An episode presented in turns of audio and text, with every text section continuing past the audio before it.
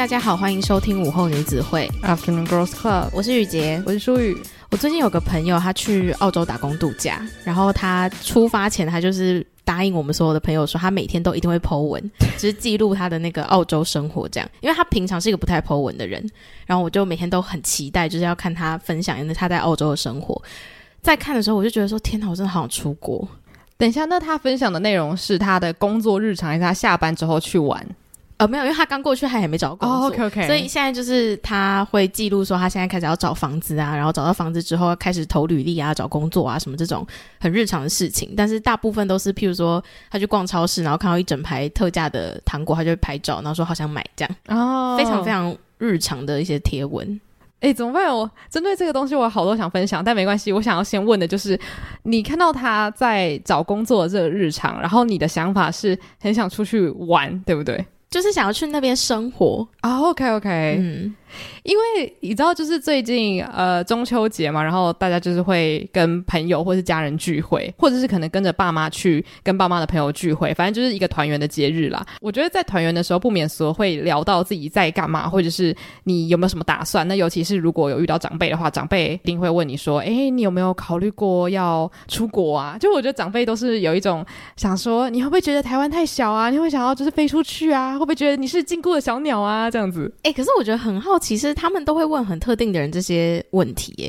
就他不会随便问一个人说，你想不想出国，嗯，就是想不想出国工作或什么，他会问，就是会问你，一定是因为第一个是你是英文系，第二个是你现在是英文老师，嗯，第三个是因为你有曾经在国外就是短暂留学的经验，嗯，然后他们就是自己拼凑这些资讯，就觉得说林淑宇很会讲英文，林淑宇有在国外生活过，林淑宇适合出国。我觉得是，而且，呃，通常长辈的想法，我觉得都是蛮以自己出发，就是是那种很将心比心，就他们可能会说，哎，要是我是你这个年纪的话，我一定是试遍世界上所有我想试的工作，就是你完全没有可以失去的嘛，你现在也没有宝宝要养啊什么的，所以他们就会觉得你为什么不飞出去呢？然后那时候我就会跟这些长辈讲说，其实我完全懂他们说的，然后，呃，假如说你有一个很想学的东西，然后去很适合的国家学那个技艺或是那门知识，的确听起来好像是一个很。美好梦幻的事，我就说，可是我的梦想是我想要做我喜欢做的事情，然后去国外旅游。我不想要去国外给人家请，就是因为我觉得长辈的想法会有一种，你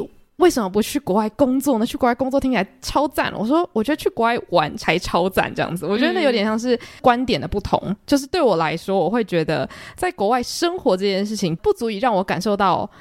很幸福的感觉，我觉得我要在国外做着我喜欢、我觉得有意义的工作，那个环境才可以对我造成加成。就我觉得反过来说，像我今天超爱台湾，我觉得台湾赞赞赞。可是如果我做着我不喜欢的工作的话，我对台湾的爱也有可能会被我对工作的恨给侵蚀嘛。我觉得事情都是相辅相成的，所以我那时候可能没有跟长辈讲的那么清楚，但是事后像我昨天晚上自己在回想的时候，我就想说，哎，为什么我会这么斩钉截铁的说出这句话？我觉得根本的原因可能是因为。因为我在做什么，对于我的幸福指数是最重要的。嗯、那环境是我喜欢的，那它就会加分。但光是人待在国外这件事情，不足以让我有一种啊，我现在是一个飞出去的鸟儿了。大概是这样子。哦，我觉得是本质上你并没有想要真的在国外自己一个人生活。嗯，因为如果今天你想象是你们家人全部都在那边生活，会不会更有吸引力？如果是短期的话，我觉得它是一个让我觉得蛮兴奋的事情。嗯嗯，所以就是你。因为你的家庭在哪里，所以你会因为家庭在哪里，对于那个地方会更有向往。对，然后还有朋友圈吧。我觉得，虽然我觉得我看到了很多人他们在国外都有建立起自己的朋友圈，或者自己的生活支持系统，我觉得这真的超级棒。然后，或者是甚至不要讲国家好了，就是你搬去，假如说搬去台南、搬去高雄，然后你当然会觉得，哎，我的同学可能不是都在这里，可是你生活了五六年，你还是会认识你的同事，然后可能参加一些什么活动，然后认识朋友，然后你还是会有一圈自己的生活。我觉得。这都很棒，但对我来说，这还是回到一个根本，就是你喜欢的人要出现在那个地方，那个地方才会是一个美好的地方。我觉得长久来讲啊，如果只是去旅游的话，那就是不一样的事情。这样，嗯，对，没错。哎，刚刚断扯到这里，那我想要反问你，你觉得嘞？对你来说，从以前我们还在美国交换的时候，其实很多人就会问说：“诶，那你毕业后会想要继续在那边念研究所吗？或者是你毕业后？”如果没有念研究所，会不会想要借此就是在那边找工作，可以待在那边生活这样？可是我在那里生活了就是大概六七个月的时候，我就感觉到是说，就像你讲的，就是其实最重要的还是我在乎的人在哪里。因为在美国，我并没有那么深厚的朋友群，然后我的家人也不在那边。那我自己一个人在那边闯荡的话，我觉得那个。意义好像没有那么大，所以我那时候就很斩钉截铁的跟任何来询问我的人说，除非我之后交的对象是外国人，不然我觉得我不太有机会会在国外，就是想说要生根下来。Oh, OK，对，但最近会真的想要出去生活，真的是因为看了我朋友的现实动态啊，或者他分享的一些贴文，就觉得说。必须要讲，当然他分享的也都是很片面，因为他也还没开始工作嘛，所以他现在分享的东西会很像在旅游。那旅游都是我们向往的事情，就是我们都想要休息，没有错。所以现在看到的话，当然每天你工作的压力啊，跟你生活上的压力，只要看到那种漂亮的景色，看起来很放松的样子，我就会很向往。嗯。所以我必须说，在国外生活这件事情对我来说还是有吸引力的。而且因为澳洲它就是一个很宜居的地方嘛，就是如果讲景色跟气候的话，所以之前我们去澳洲也。大概也是一年多前嘛，然后我就回来的时候就跟我爸妈讲，我觉得他真的是一个。很适合全家，可能到那边一个多月，就是有点像旅居的那种地方。因为如果真的在那边住半年以上的话，我相信我爸妈应该也是会原地疯掉啦。因为就他们可能想找谁的时候谁都不在，然后就只有自己的两个小孩，然后重新建立朋友圈也是一个很需要花精气神的事。但如果是那一个月你可以去当地的菜市场逛街啊，然后或者逛逛博物馆啊，看看风景的话，我觉得那就会是一个很棒的、充满惊喜的休息之旅。这样，嗯。而且我之前甚至有很偏激的想过说，会不会我出国之后，我现在这些烦恼都不在，就是我生活中的烦恼都不在了。结果后来很认真思考，就发现说没有，因为你出国后就有更多其他的烦恼，就是你会你会觉得出国后现在的烦恼不在，就只是因为你在国外要烦恼的事情就不只是你生活中遇到的事情，而是你要烦恼说你的签证有没有办法顺利拿到，让你留在这里可以生活。嗯，真的就会变成很。根本上，你能不能够在一个地方住下来跟赚钱，然后去维持你基本生活开销的一个烦恼了？对。那如果说今天真的可以有能力到我想要搬去那边，然后我可能就你知道有些人他不是会有用那种投资签证或者是企业家签证，嗯，那我觉得当然这个烦恼的确 你知道用钱可以解决的事情都不是烦恼的话，那那个时候的心态可能会有一种啊，如果我在这个土地上我跟这些人闹得不愉快，我搬去一个哦新的国家，我可能会快乐很多。但我觉得绝大多数的时候，会让你开心的事情，在每个地方可能都会让你开心，然后会让你不爽的事情，不会因为你离开了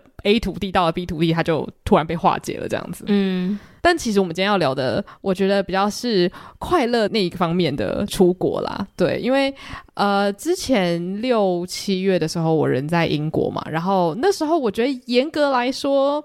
算独旅吗？其实我觉得有点难讲，因为我是住在我朋友家，但是我的确是自己一个人坐飞机到英国，然后安排自己要去哪里的行程，什么什么之类的。但是我觉得有点像是混合式的旅行吧。那在这次经验前，你有完全自己一个人旅行的经验吗？之前我自己一个人安排出国的话是去上海，然后我是去找我朋友，然后当然住宿什么的全部都是我自己订，然后我也自己住，然后是后来我朋友他当时在交换，然后他住在学校的宿舍，他就说可不可以有一天我可以不要住在学校这个冰冷的宿舍，然后他就跑来跟我一起住。很多时候可能去吃饭的时候他也会来找我一起，但是我觉得严格来说那应该算独旅，只是我去那边找正在当地念书的朋友这样子。嗯。对，那个是我唯一一次自己一个人出国旅行。嗯哼，对，那你呢？我的话也是，其实我大部分会选择去拜访的地方，也都是我朋友有在当地的地方，这样。所以真的要讲第一次自己一个人从头到尾的旅行的话，其实是。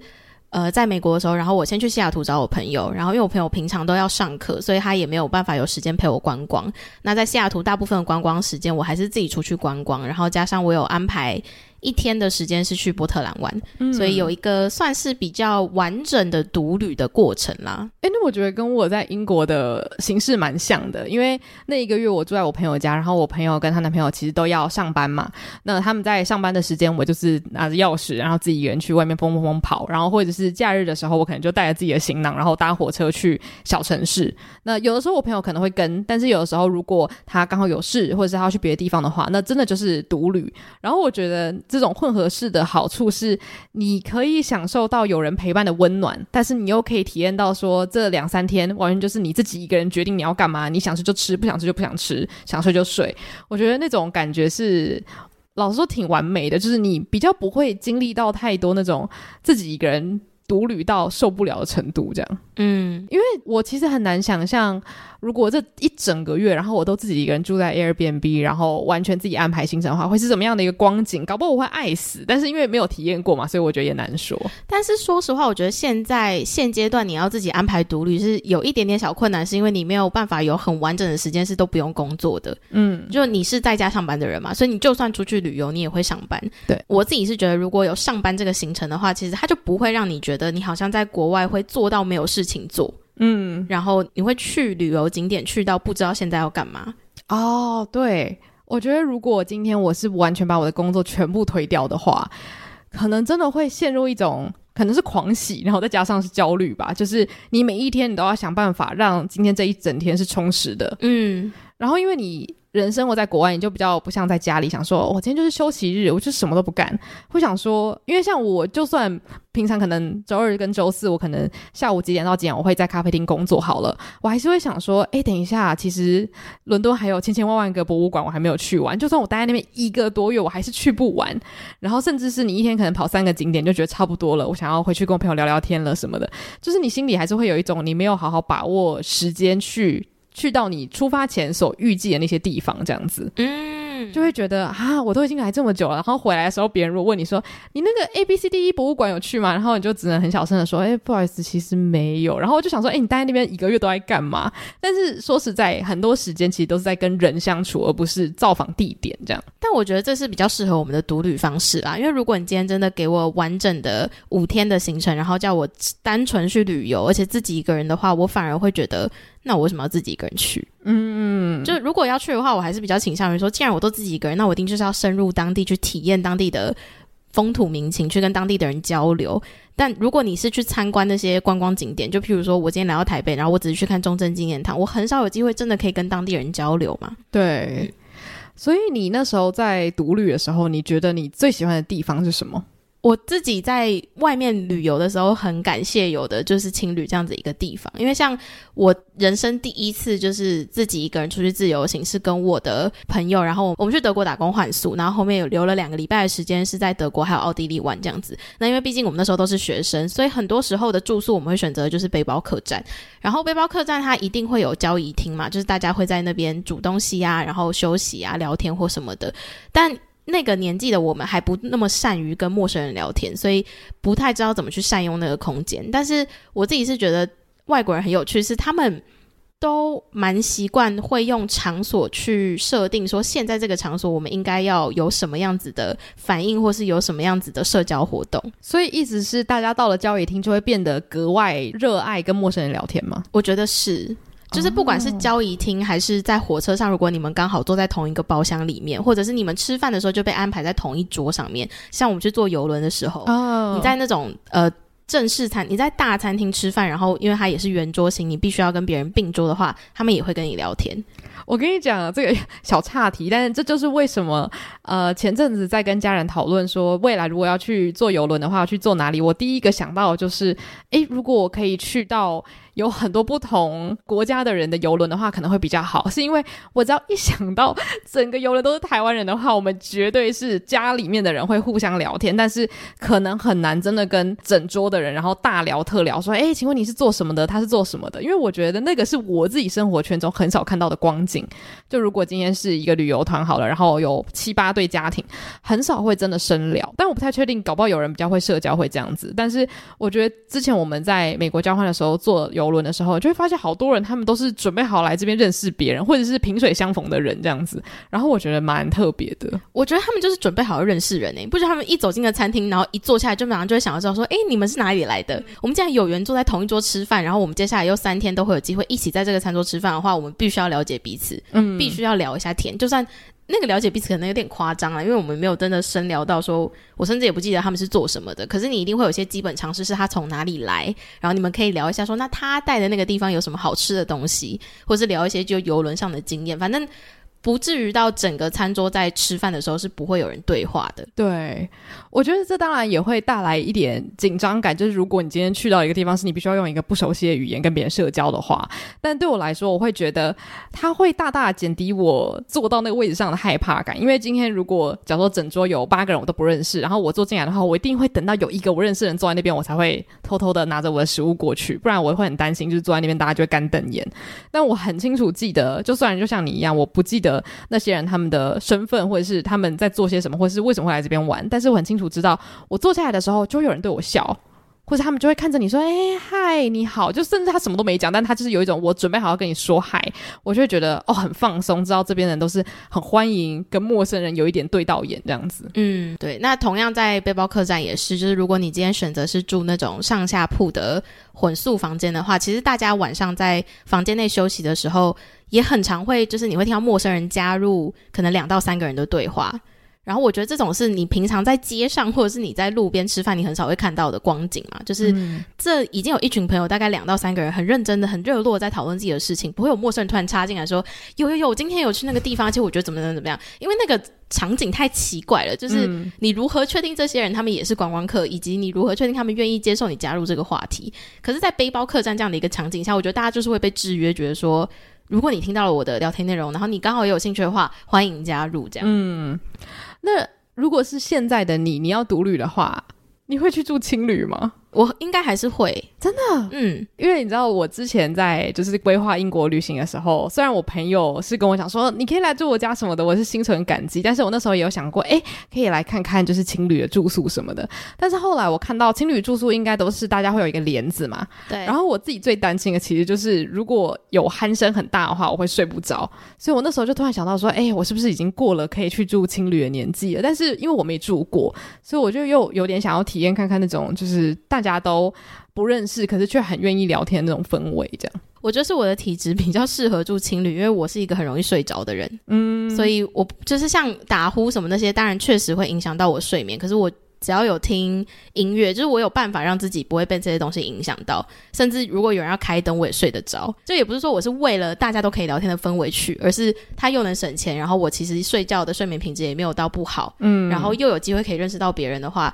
这些 combo 下来，我就觉得情侣对我来说还是一个很划算的选择。嗯，可是如果是跟朋友，就是已经是大概三到四个人确定的旅行团的话，那我也会比较倾向就我们大家一起去住饭店。对，因为如果是跟三五好友的话，他的目的可能就变成是你们几个人会培养感情，嗯，或者是晚上你们会聊自己的东西这样子，对，那目的就会不一样。对，因为我觉得独旅还有一个嗯比较特别的特点是，大家一方面又是很希望自己可以很独立的去外面探索这个世界，你可以很自由的安排你自己现在想要干嘛。可是其实一整天的只有自己一个人的行程下来，你最后。睡觉前一定会有一个冲动，是你好想跟别人分享你今天发生什么事情，你好想要跟大家聊一下，说附近还有什么是我没有去到，可是你觉得很好玩的东西，你想要被推荐，你想要跟人家有对话，那情侣就会是一个很好的选择。对。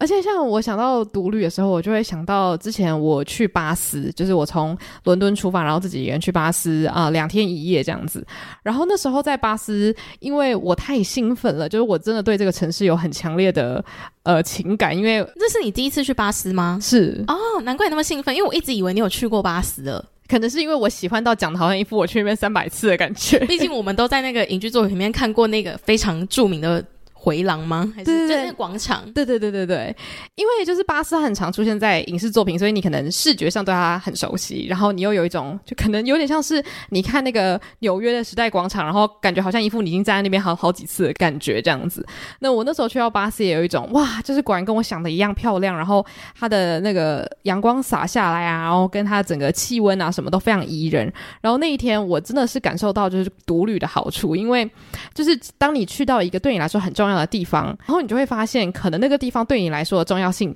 是非常个人的。因为巴斯严格来讲，它的建筑物长得都很像，所以长得都很像，你可以说它看起来非常和谐。那反过来说，它也看起来有点无聊，就是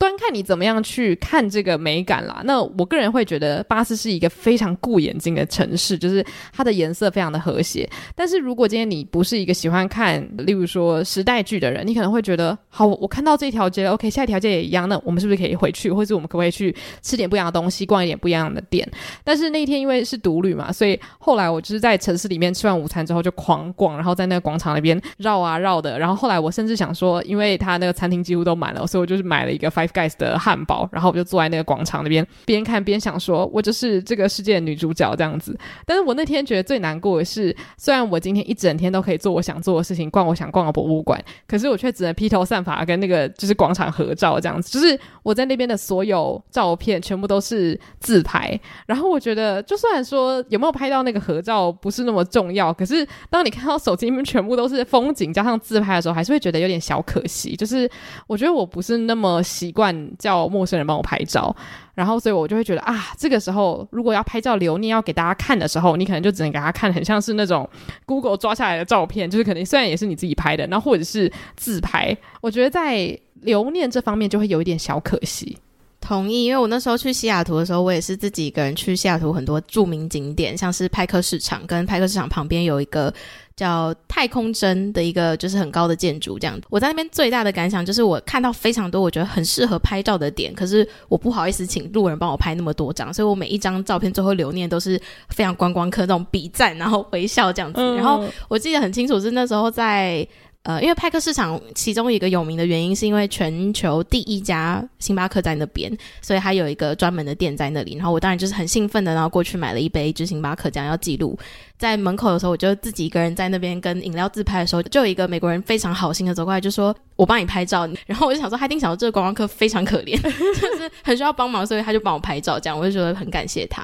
哎、欸，我我那时候在那个哈利波特片场，我也遇到一模一样的人啊，可能是同一位，搞不好。但反正就是我那时候在那片场的时候，我也觉得哇，我好幸福，好幸福，我是全世界最快乐的人。但是当你看到就是那种一家子，然后爸爸妈妈帮那种就是五岁的女儿，然后拍那种什么飞天扫帚的照片的时候，就突然觉得好伤心，想说。都没有人要帮我拍那种什么飞天扫帚的照片，这样。然后我只要看到那种有绿幕，因为它有一个地方是你可以就是假装你自己在玩魁地奇，然后你就可以就是有照片这样子。可是因为我是自己一个人去，所以我觉得真的太怪了，就是我自己在那边。玩了半天，然后我还要自己就是去看我绿幕上的那个照片，反正我就觉得这整件事情很不合理，就对了。然后或者是它有一个机关是你可以站在那边，然后那个扫把会跑到你手上，很像是你用手把它吸起来这样子。然后通常都是小朋友会去那边玩，然后爸妈会帮他们拍照。然后那时候就突然觉得，要是我一个旅伴，我们就可以互相拍，就是我们有魔法的那种照片这样子。然后就是它有很多很多那样的地方，然后我都没有办法在那边拍照留念，因为它就不是一个可以自拍解决的事情。嗯，所以我那时候觉得哇，真的好可可惜。然后是后来到了那个有一面墙，它就是有那个九又四分之三月台，然后加上那个手推车，然后我就自己一个人握着那个手推车，然后在那边自拍，看起来真的非常凄凉的时候呢，又有一个爸爸，他刚帮他的小女儿拍完之后，他就说：“来来来，我帮你拍，我帮你拍。”然后他就帮我留下了我唯一两张，就是看起来很完好，然后完整，然后又充满魔法的一张照片。然后我就非常非常感谢他，因为虽然就是感觉好像拍照留念是一件小事情，可是当你到了那种地方，就是很适合拍照的地方，然后你却什么都留不下来的时候，你会觉得，哈，就是缺了一小角。你回去也没办法跟别人说这个地方有多酷，因为你都没办法在里面做那些酷的事情。这样，嗯，所以其实有的时候你事前先做好功课，说假设这个地方它真的非常适合拍照，而且它需要就是有人帮你拍照的话，你就必须在背包客栈找到一起去的旅伴。如果你今天是独旅的话，你是说一起约说我们去这个景点这样子？对，因为大家。自己独旅，你会排自己的行程嘛？那背包客栈晚上吃饭时间，其实大家最常聊就是，那你明天要干嘛？然后很多人其实他有时候不没有排别隔天的行程，然后就会当天晚上才会约说，那我们明天要干嘛？或者是就会有人说，哎，我明天要去爬这个山，你有兴趣吗？我们可以一起去。我觉得这是一个蛮聪明的方法，尤其是如果要去爬什么很厉害的山的话，你如果没有山友一起帮你就是拍拍照的话，其实也蛮可惜的。也许就是你爬山过程中也会很无聊吧。哦，对，因为我觉得有时候独旅它最孤单的地方都是在你点跟点之间，就如果你在移动。如果你在坐火车或者是你在爬坡的时候，完全没有任何人陪你。像我那时候在独旅的时候，就是爆听 podcast 啊，我已经把我就是手机里面所有的 podcast 都听了不知道几轮了。就是因为你在车上你会无聊，然后你要看书什么的，就是你要去打发那些没有人陪伴的时间。然后尤其是如果你到了乡村的话，基本上它的场景不会变化太多。那这个时候你可能就会突然。像如果你是内向人的话，你就会久违的意识到有人类的陪伴是多么美好的一件事情。因为我觉得独旅本来对我来说是一个像天堂一般的。呃，行程吧，就是你可以完全不用去在乎别人会不会觉得这个地方很无聊，因为我自己安排的行程，说实在看起来会非常的空，因为我可能会在一个地方待很久。那不用担心这一点的一个副作用，就是当你真的去到了一个你很兴奋的地方的时候，你就只能自己一个人在那边假装很镇静，然后你无法跟任何人分享说这个地方对我来说有多么的意义重大，嗯、就是你就会变成一个人在那边。自嗨，但是你又不好意思让旁边的路人看到你那个很很很憋的那个样子。哦，我想到另外一个我觉得很憋的地方，就是我去真奥斯汀博物馆的时候。哦，然后它有一个角落，就是。摆满了男生跟女生的时代剧的服装，嗯，然后你可以在那边，如果你愿意的话，你可以全身都穿戴的，就是像古代人这样子，然后大家可以一起拍照，然后还可以跟一个达西先生的就是纸板立牌拍照，然后我真的好想拍、啊、哪一位达西先生啊？是手绘的，所以不是那个演员，对对对，哦、然后我那时候就真的很想拍，可是我就是觉得看到那边就是。三三两两的人一直经过，我就不好意思在那边换装，然后想要自己拍，因为我又很怕有人就想说啊，是不是要来帮我什么的，就是会增添人家的烦恼嘛。反正我后来就是几经思量之后，我就只好偷偷戴了一个帽子，然后好像有小拍一张照片嘛，然后我就赶快逃走了。所以你很多时候是因为不想麻烦人家而决定不要做吗？对，因为我觉得独旅。有的时候，毕竟你跟那些经过的人，他们真的都只是萍水相逢的过客，所以好像也不用到不好意思。唯一需要注意的就是他有没有可能会把你手机偷走而已。哦，对，因为我觉得独立的另外一个缺点，真的就是在治安不好的地方，其实相对的你的警觉性要非常高。嗯，然后真的你要很清楚的跟自己说，如果我今天真的不小心出事了，那你也要很冷静，是你只有一个人可以处理这件事情，所以你也千万不能惊慌。对，我觉得可能真的是因为伦敦。的感觉跟台北有一点像，所以我真的会比较安心一点点。但是像我那时候自己一个人在巴士的时候，的确我就会有点想说，哎，我不不可能包包就丢着，然后在那边疯狂换衣服什么的。然后就是你会觉得说，好像你自己一个人，你需要建立一种我很知道我自己在干嘛，然后我是一个有点小心翼翼的人，所以他不要觉得我是一个很很好骗的小白羊这样子。对，我也觉得我独旅的时候也会给自己一个这样子的盔甲嘛，就是我我不想要显现出来说我就是百分之百观光客，嗯，因为我很担心，就是要是这样子太显现出来，第一个其实有些好处是你很显现自己是观光客的话，会有人主动伸出援手来帮你，可是你很难去确定说每个来伸出援手的人他背后是没有别的目的嘛，嗯，所以说就是我还是觉得最好就是不要太有观光客感。可是，当你就是想要有观光客感的时候，那就可以去背包客栈找一些观光客，然后大家一起就当观光客，可能会安全一点。对，我觉得在那个珍奥斯汀博物馆，就是你不免俗的看起来就是个观光客，因为感觉住在巴斯的人或者是巴斯的留学生是不会没事去。对，想说我要过去穿穿就是古代人的衣服这样子，应该不太可能。嗯。所以我觉得在那个博物馆的好处其实是。我事后回想了，我应该要去请人帮忙，因为那边的人应该都可以理解你想要在那边拍照的心情，因为他都付钱进来了嘛。对，就要么他付钱进去了，不然就是他在那边工作，他一定知道会有这样的需求。对，因为我那时候去太空针的时候，就是西雅图那个著名景点的时候，它一楼跟花园的空间是一个玻璃艺术的博物馆，然后里面的东西真的都超级漂亮，就是很多琉璃的很大型的作品啊，然后我觉得超级适合拍完美照。但是因为我自己一个人去嘛，然后我也不好，就是真的那时候会觉得不好意思请人一直帮我拍照，它里面就有一个非常棒的设定，就是它会安排人在很著名的作品前面，然后就是有一个人拿着相机，然后你只要走过，他就马上问你说：“哎，要不要拍照？要不要拍照？”然后因为我就会想说，拍照是不是要钱？然后我就很紧张，但他其实没有，他就直接跟我说免费的，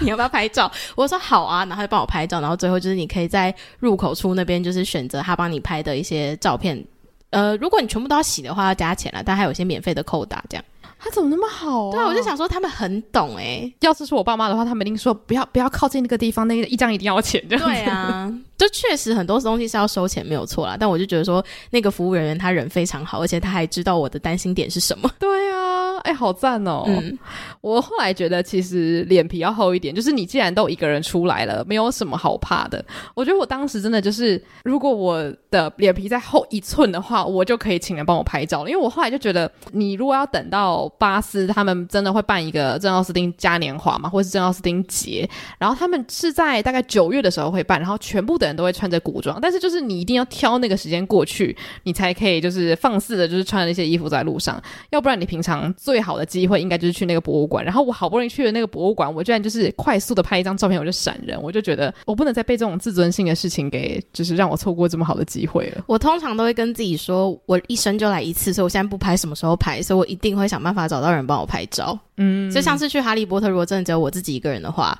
我觉得我还是会请人帮我拍，然后。就是会很不好意思说，不好意思，再多帮我拍几张。可是我真的很喜欢，而且我觉得会去的人他就理解你那个粉丝的心情啦。对、嗯、我反而是反向，我那时候在那博物馆，我就当下跟我自己说，我一定会再跟某个人来这边的，没关系，没关系，没关系。然后我就很勇敢的大步离开了。精神胜利法、欸，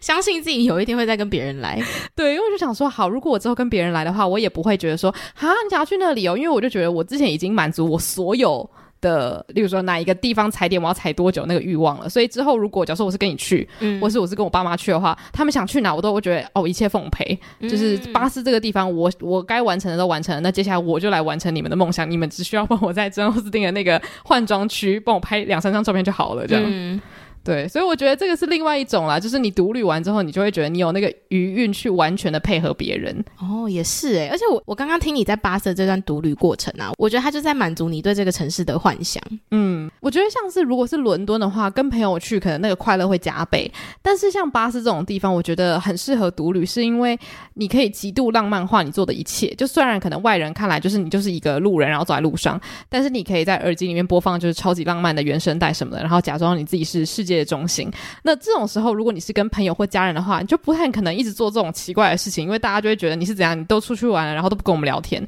那这个时候会造成别人的困扰。但像如果是我去拍摄《傲慢与偏见》的那个 Chatsworth House，就是一个庄园的地方，我就觉得跟同样喜欢张奥斯汀的朋友一起去会更好，因为就是你们可以一起分享你们对于那个。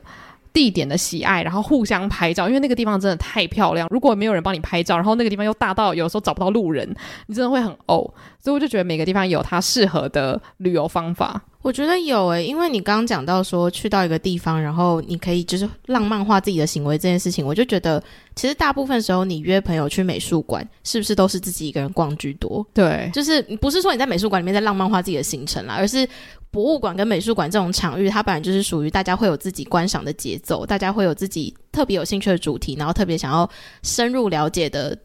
展品，所以每个人看每一样东西的时间一定不一样。那如果大家都要等来等去，双方都不开心，所以博物馆是真的很适合独旅的一个地方。对，或者是你真的就是对那个城市或那个地点有你自己独特的情感的话，那确实它就是适合独旅的。对啊，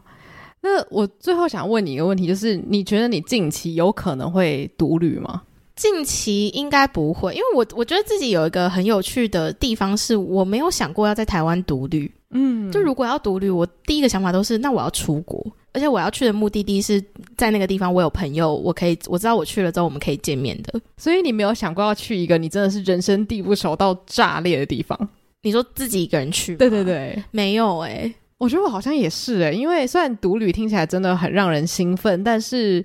如果我对那个地方真的完全没有任何的掌握的话，我好像会觉得跟别人一起旅行的快乐值会高一些。像我刚刚讲那个掌握嘛，我觉得像如果今天我没有任何一个朋友住在英国的话，我可能还是会觉得独旅是一个好主意。第一个，首先语言它比较通嘛，就是英文没有什么好担心的。那再来就是。那些地方我本来就很喜欢，或者是如果是去美国的话，我可能就是会去一些我觉得我会有兴趣的博物馆，然后去看画嘛。画是一个无国界的东西。但是如果今天你说要我去日本的乡间的话，这个地方我就会希望可以跟家人跟朋友，嗯，因为我觉得可能会有人比我更了解，或者是我们可以一起去认识这个我完全不了解的地方，然后那种。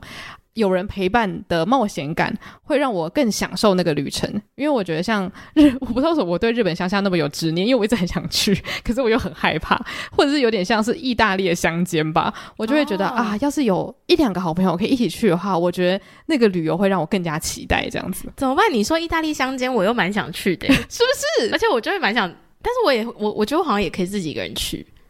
所以还是要看你对于那个旅游的景点，你本身有没有憧憬了？对，我觉得就是你对于那个文化的熟悉度，有时候也会怎么讲，有点变得像是有没有人陪伴。因为你对那个文化如果很熟悉，就像是巴斯，我看到我以为已经是我家后院的时候，就算我对那个地方其实老实说是零认识，我踏入那个地方的时候，我的恐惧已经先下降一半了，因为我已经大概预期我会见到什么样的东西。哦，我跟你有点相反，是我没有，我不会恐惧新的地方。就是应该说，我降低恐惧的方式，就是我会上 YouTube 看很多影片，然后让增加我对那个地方的熟悉度，然后我确定我那个熟悉度到一个掌握程度之后，我就可以自己一个人去。哦。哎，这是一个好方法。我发现我就是有点已知这个方法，可是我永远都不做。然后我都会觉得，哇，这个地方我都不知道，我真的好未知哦。但实际上，如果我打关键字的话，我可以找到大概三千个 vlog 可以看这样子。对，所以我们每次一起出去的时候，就像我们那时候去墨尔本，我不是都会跟你说，哦，这边是什么，那边是什么，呃、或者是我们去雪梨的时候，就是因为我都会先去看 vlog，然后增加我对这个地方的认知后，我再。呃，基于这个认知上去开拓新的地点的那个兴奋感也是足够的。嗯，所以你就会常常会变成那个很像带团的人。对，然后然后我就会跟着想说，哇哇哇哇，原来是这样子吗？对，对，但我自己会觉得，其实我后来有认真想过一件事情是。独旅，因为独旅很多时候是会选择自助旅行嘛。嗯，可是我有在想说，那如果我今天是独自一个人去参加旅行团呢？这样子的行程会不会对我来说有吸引力？然后我后来思考出来是，就是跟你个人要选择独旅的。目的地也是有最直接关系，就是如果这个地方是你从小到大就是真的感兴趣到不行的话，那你自己一个人去参加旅行团也绝对是 OK 的。嗯，因为第一个是旅行团，就是他会你会有团员嘛，所以你还是会有一定的程度的低度社交。然后再来就是你因为对那地方有很多很多的兴趣，所以你其实也需要导游这样的角色去跟你讲更多这个地方有趣的故事。所以跟团我觉得也是一个很好的选择。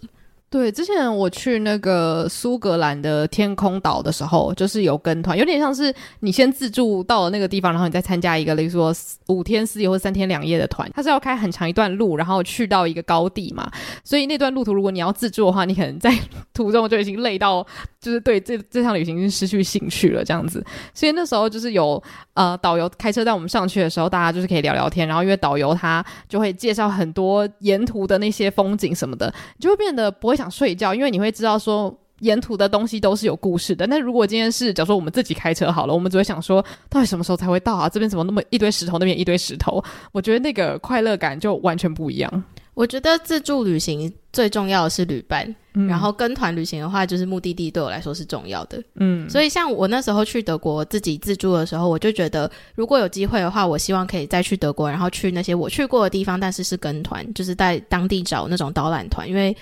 呃，德国非常多的城堡，那城堡一定会有很多故事嘛。可是我们自己去的时候就没有办法那么清楚了解说那个故事背景是什么。嗯，对啊，所以我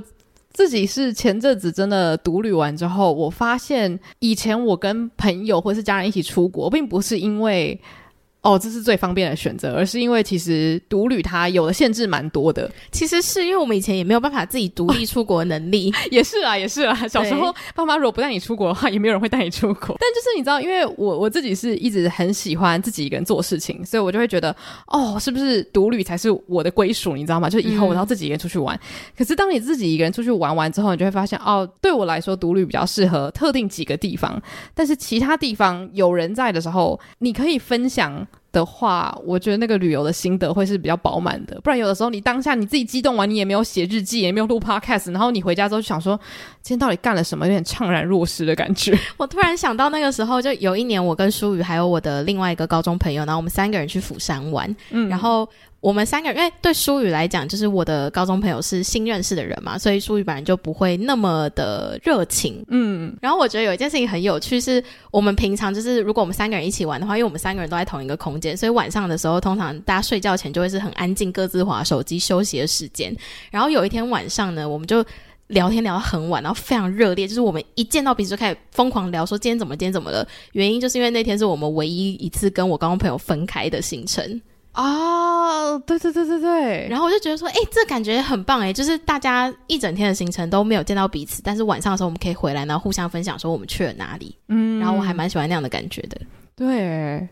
因为其实我后来觉得最棒的结合应该是，假如说不是那种五天四夜那种短短的，如果是有十四天好了，跟朋友可以有互相放彼此自由的时间，我觉得会很好，就是小别胜新婚的感觉，就是你们可以分享一下你们彼此去的不一样的地方，然后也许你本来对那个地方真的是兴趣。超少，然后所以你才会让他自己一个人去。但是最后他可能回来跟你分享的时候，你就会觉得哦，就是原来是这个样子啊，你就不会对那个地方只有很片面的了解。我觉得有点像是你那时候说，因为我们那时候好像是短暂的去首尔一下下嘛，所以回来的时候你可能会觉得哇，有旅伴真好这样子。嗯，对。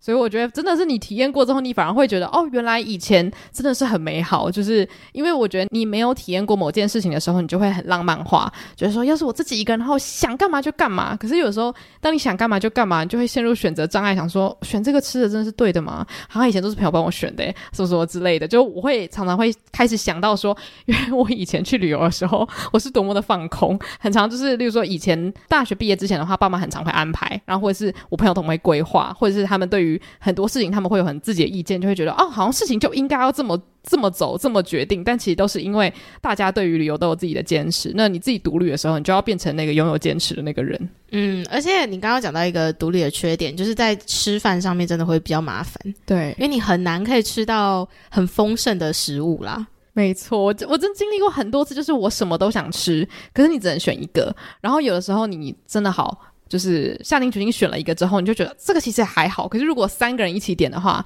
你们多多少少可以分，就比较不会有所谓的只点一道然后踩雷的那种感觉。嗯，就是像有的时候我如果自己去独旅，然后就觉得啊，好像没有吃到我真的很喜欢的东西，回去如果跟我朋友还有她的男朋友一起出去吃饭的话，就觉得哇，三个人点菜真的太爽了。我们就是可以彼此吃对方的菜，然后觉得哇，每一道都很好吃。我现在真的觉得出去玩啊，对我来说最大的危机就是我的胃不够吃。嗯，所以结论，我觉得我自己好像也是。没有在想说接下来的旅游我一定要自己一个人去了，就是如果有人要跟我一起去，然后是好朋友的话，我就会觉得哎，何乐而不为这样子。我觉得我现在就是倾向于说要出去玩的话，对我来说人很重要，就是我要跟谁去，然后我们今天去的目的就变成说，其实那个目的地可能也不是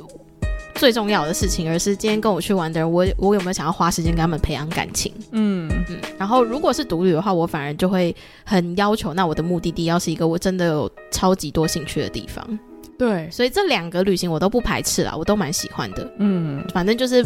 满足不同层面自己的需求。对。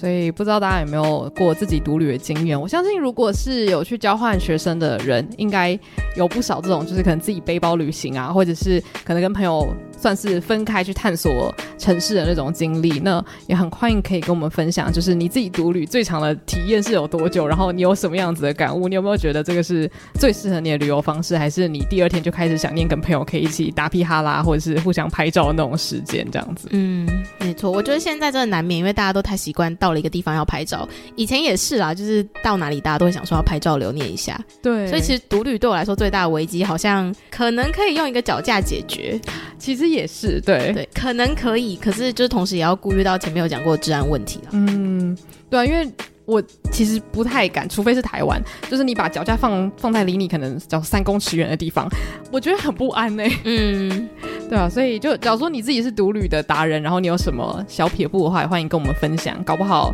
我明年暑假可以来试用一下。那如果想要对这集的主题有更多讨论的话，可以到 Spotify 上面，我们每一集都会针对主题提出一个问题，那大家有兴趣的话，就可以帮我们在那边留下你的想法。对，那如果你有什么很特殊的故事想要分享的话，也欢迎可以到我们的来信单元投稿呢。投稿的链接呢，在我们 IG 的 bio 就可以找到了。如果喜欢这期节目的话，也欢迎到 Apple Podcast 留下五星评论。谢谢大家今天的收听，午后女子会散会。